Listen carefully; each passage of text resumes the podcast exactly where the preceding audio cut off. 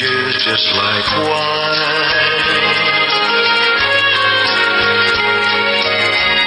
Bueno, 20 pasaditas en Buenos Aires, 15 grados y medio la temperatura en la ciudad. Em, volvemos al terremoto Carrió, a lo que produjo la mm, exdiputada de Juntos por el Cambio con sus declaraciones en un momento en donde, bueno, uno se pregunta si era funcionalmente hábil, útil, inteligente salir con esas declaraciones. Y lo tenemos a quien también fuera diputado de Juntos por el Cambio y hoy es presidente de Justa Causa, Jorge Enríquez, para eh, que nos acerque, obviamente él sigue participando de la política de la coalición opositora, para que nos acerque su punto de vista. Jorge, ¿cómo estás? Carlos Mira acá en Concepto. ¿Qué tal, Carlos? ¿Cómo te va? Un gusto hablar contigo. Te leo siempre, pero es bueno también escucharte. Bueno, muchísimas gracias, igualmente, igualmente. Y a raíz, digamos la verdad, la cocina del programa, te llamamos porque, bueno, eh, te hemos leído en Twitter eh, algo enojado, eh, así que, bueno, me gustaría que nos recapitularas, para quienes no tuvieron oportunidad de leerte, tu opinión respecto de esta salida de, de Carrió, ¿no? Creo acá fundamentalmente es que hay que preservar la unidad de la coalición opositora y creo que lo de Carrió fue imprudente. Y digo esto imprudente porque ella con esta acción está desviando la atención pública de un gobierno que lamentablemente para todos no acierta en lo económico y sobre todo está desviando la atención de la causa monumental que, por ejemplo, uno está dando a la facultad como docente de lo que es una violación ilícita de los términos del artículo 2 del Código Penal, que la causa de vialidad, que se va a ver todavía como si lo que estamos viendo, tres toneladas de, de papeles de pruebas es poco, se va a ver lo mismo con cuadernos y con los resultados sauces. Una matriz de corrupción acuñada cuando Néstor era intendente del Río Gallegos y luego traspolada a, a la gobernación de Santa Cruz, con Néstor gobernador y finalmente con Néstor presidente a todo el país, donde hicieron una estructura piramidal, espejo, en el sector privado y en el sector público. Que, ponían como eran los piqueteros con los funcionarios del gobierno de los dos lados. Una, un disparate mayúsculo con números que avergüenzan. Entonces, frente con conductas que la verdad que son vergonzantes, saquearon el país, se robaron un expediente. Entonces, frente a esto, poner el foco en hacer comentarios insidiosos sobre algunos dirigentes nuestros, como Rogerio Frigerio, Cristian Rintondo, Emilio González, todos los diputados juntos por el cambio, están en la trinchera, aguantando, como diríamos en la jerga tribunera, los trapos frente al avance del, eh, del, del. Eh, nosotros durante dos años le frenamos la reforma judicial y le, le frenamos la reforma del Ministerio Público Fiscal. Carrió no era muy afecta a ir a las sesiones. Yo, con 70 años, fui a todas y cada una de las sesiones. No me amparé en las camaritas de televisión ni en el Lollapalooza o Palusa, como decíamos nosotros, el show mediático que había de parte de televisión. Y como éramos muchos de Juntos por el Cambio. Entonces, cuando uno ve que se debía la atención por este lado, dice, sí, eh, evidentemente fue de una torpeza increíble para una política con los pergaminos que tiene ella. Yo creo Juntos por el Cambio tiene unidad y unidad en la diversidad, la riqueza nuestra que estamos esperando, esperando lo que nos diga el líder mesiánico, porque no creemos en Mesías, desde el punto de vista eh, eh, terrenal, no creemos en Mesías, sino que creemos en ideas.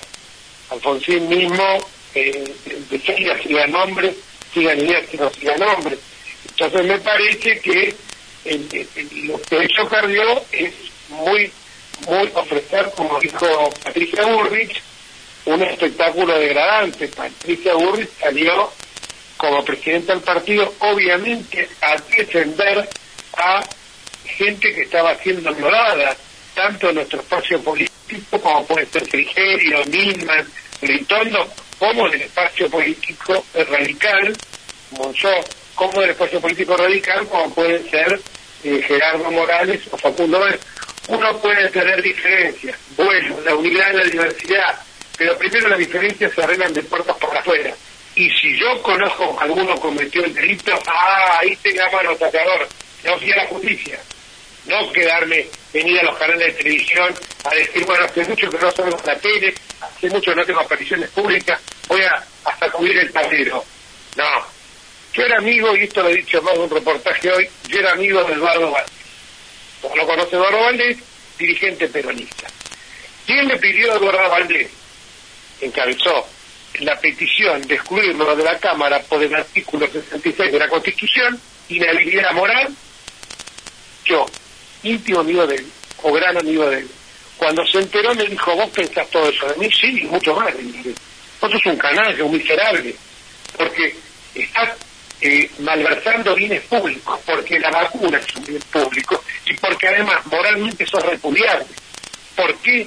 Porque la vacuna que te diste vos, a lo mejor hizo que otra persona muriera, que estaba en situación, como se decía, como se dice realmente, en una situación de comorbilidad. Entonces me parece que es eso, eso es, eso yo lo he aprendido. Roca decía, soy amigo de mis amigos, pero más que amigo soy de la República. Bueno, eso es lo que yo entendí siempre. Yo te voy a hacer otra confesión, Carlos. Después que el señor Alberto Fernández andaba como con la cola entre las patas, como un patito mojado, comía con él bastante seguido. Y por supuesto, lo mismo que decía en público, imagínate en privado lo que hablaba de, de Néstor, de Cristina, de todo el mundo. Imagínate lo que diría en privado. Bueno, yo mucho no le creía porque yo dije, este es un gerente de servicios que mejor me pagan, que es un, partido de derecho que termina gastándose con el kirchnerismo, que, que se echó la pura. ¿Qué pasó? Llegó a la presidencia, yo lo saludo, cuando al poco tiempo empieza a producirse el plan de impunidad antes de la vacuna, cuando lo nombran a Cruz en la Oficina Anticorrupción, a Carlos Cruz en la UIF, cuando empiezan a generar, cuando empiezan los ataques a la justicia de la Corte, empecé a denunciarlo. De una denuncia que es la ruta de impunidad. Está denunciado él, está denunciada Cristina, está denunciado Frederick, Cristina nunca tuvo atención ni la pienso tolerar necesaria. Sostería Freddy ni la conozco. Eh, García, muy poco. Los empecé a denunciar. Porque eso no le corresponde si uno sabe que alguien cometió un ilícito. Pero la cirugía de los canales de televisión y hubiera dicho, no, porque este es un delincuente, y no, lo, y, no lo, y, no, no sostengo frente a la justicia, donde ahí estoy poniendo el gancho, ¿eh? ahí ya está corriendo mi patrimonio en juego, ¿eh? o sea que no es solamente ahí corre mi patrimonio, pues si me va tengo una querida porque lo que Julio. Una, una curiosidad, Jorge, ¿te llamó cuando lo denunciaste, Fernández? No, no, no, no, no, no, para nada me putió, perdón, me insultó el yo, por el interpósito eh, el Valdés eh, esto te lo, lo he contado pocas veces, pero ¿por qué lo cuento ahora? Porque yo creo que si uno vio algo que estaba mal, esto me hace acordar a Reutemann cuando dijo, bien, pero sobre padre cáncer, era un gran corredor de autos, fue muy buen entrenador, un tipo decente, hasta la médula, pero cuando uno decía algo que no me gustaba, denunciar, hermano. Si es un ilícito lo tenés que denunciar, no podés decir, porque si no así lo, seguimos remontando en el, charco de la mundo. Entonces yo lo que digo es, estas cosas me parece que hay que, hay que en algún momento en Argentina tenemos que sincerarnos todos. La verdad solo somos las verdaderas a servir. Entonces yo creo que ahora salir a la cancha y decir esto, ensuciando a gente, eh, eh, hasta metiéndose en la vida privada. Eh, lo que dijo Patricia Bullrich, yo lo suscribo totalmente, no dudo lo que dijo Horacio Rodríguez Larreta, y eso que con Horacio Rodríguez Larreta no dijo nada, Patricia y Lilita. Pero ahora muchos dicen, ah, pero Lilita y Lilita, no, flaco, este cuento, ese mismo cuento cuando él de y decía disparate, decía EBC, cuando dijo que los, que los eran unos turnos, ah, bueno, dejaron pasar porque EBC, no, hermano, no puedo dejar pasar esto.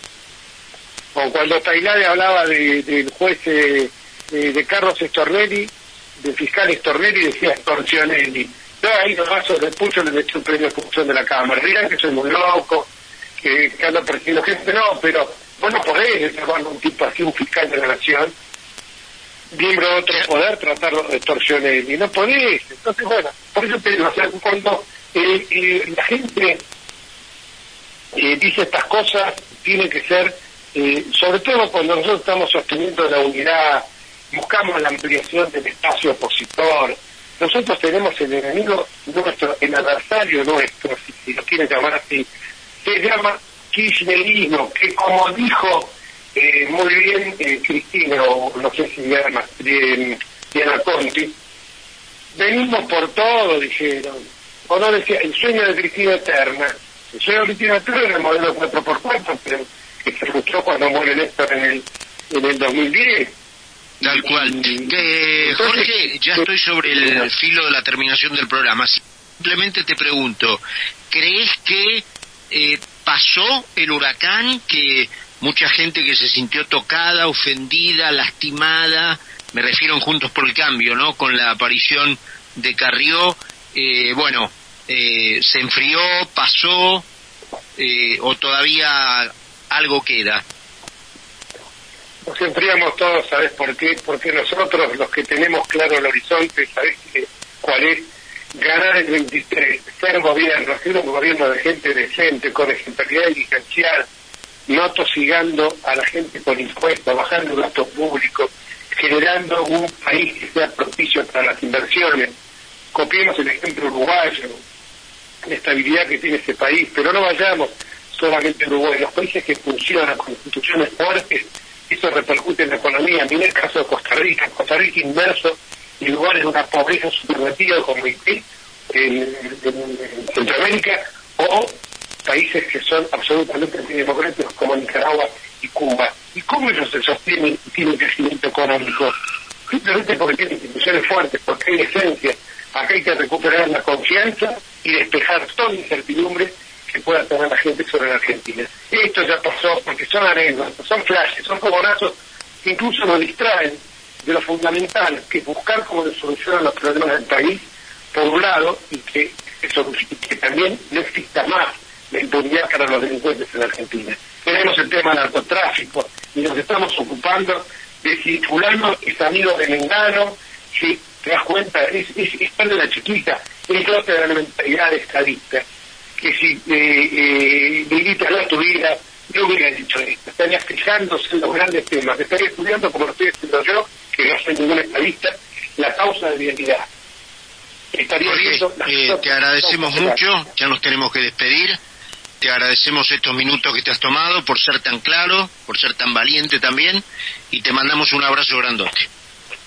Muchísimas gracias, Carlos, y seguí mandándome los artículos que en realidad puedo los leo todos y habrás notado que algún, algo de lo que dije hoy te lo pude haber copiado. No te voy a pagar el copyright, ¿eh? Un abrazo grandote, Jorge. Seguimos en contacto. Gracias. Jorge Enríquez, presidente de Justa Causa, exdiputado de Juntos por el Cambio.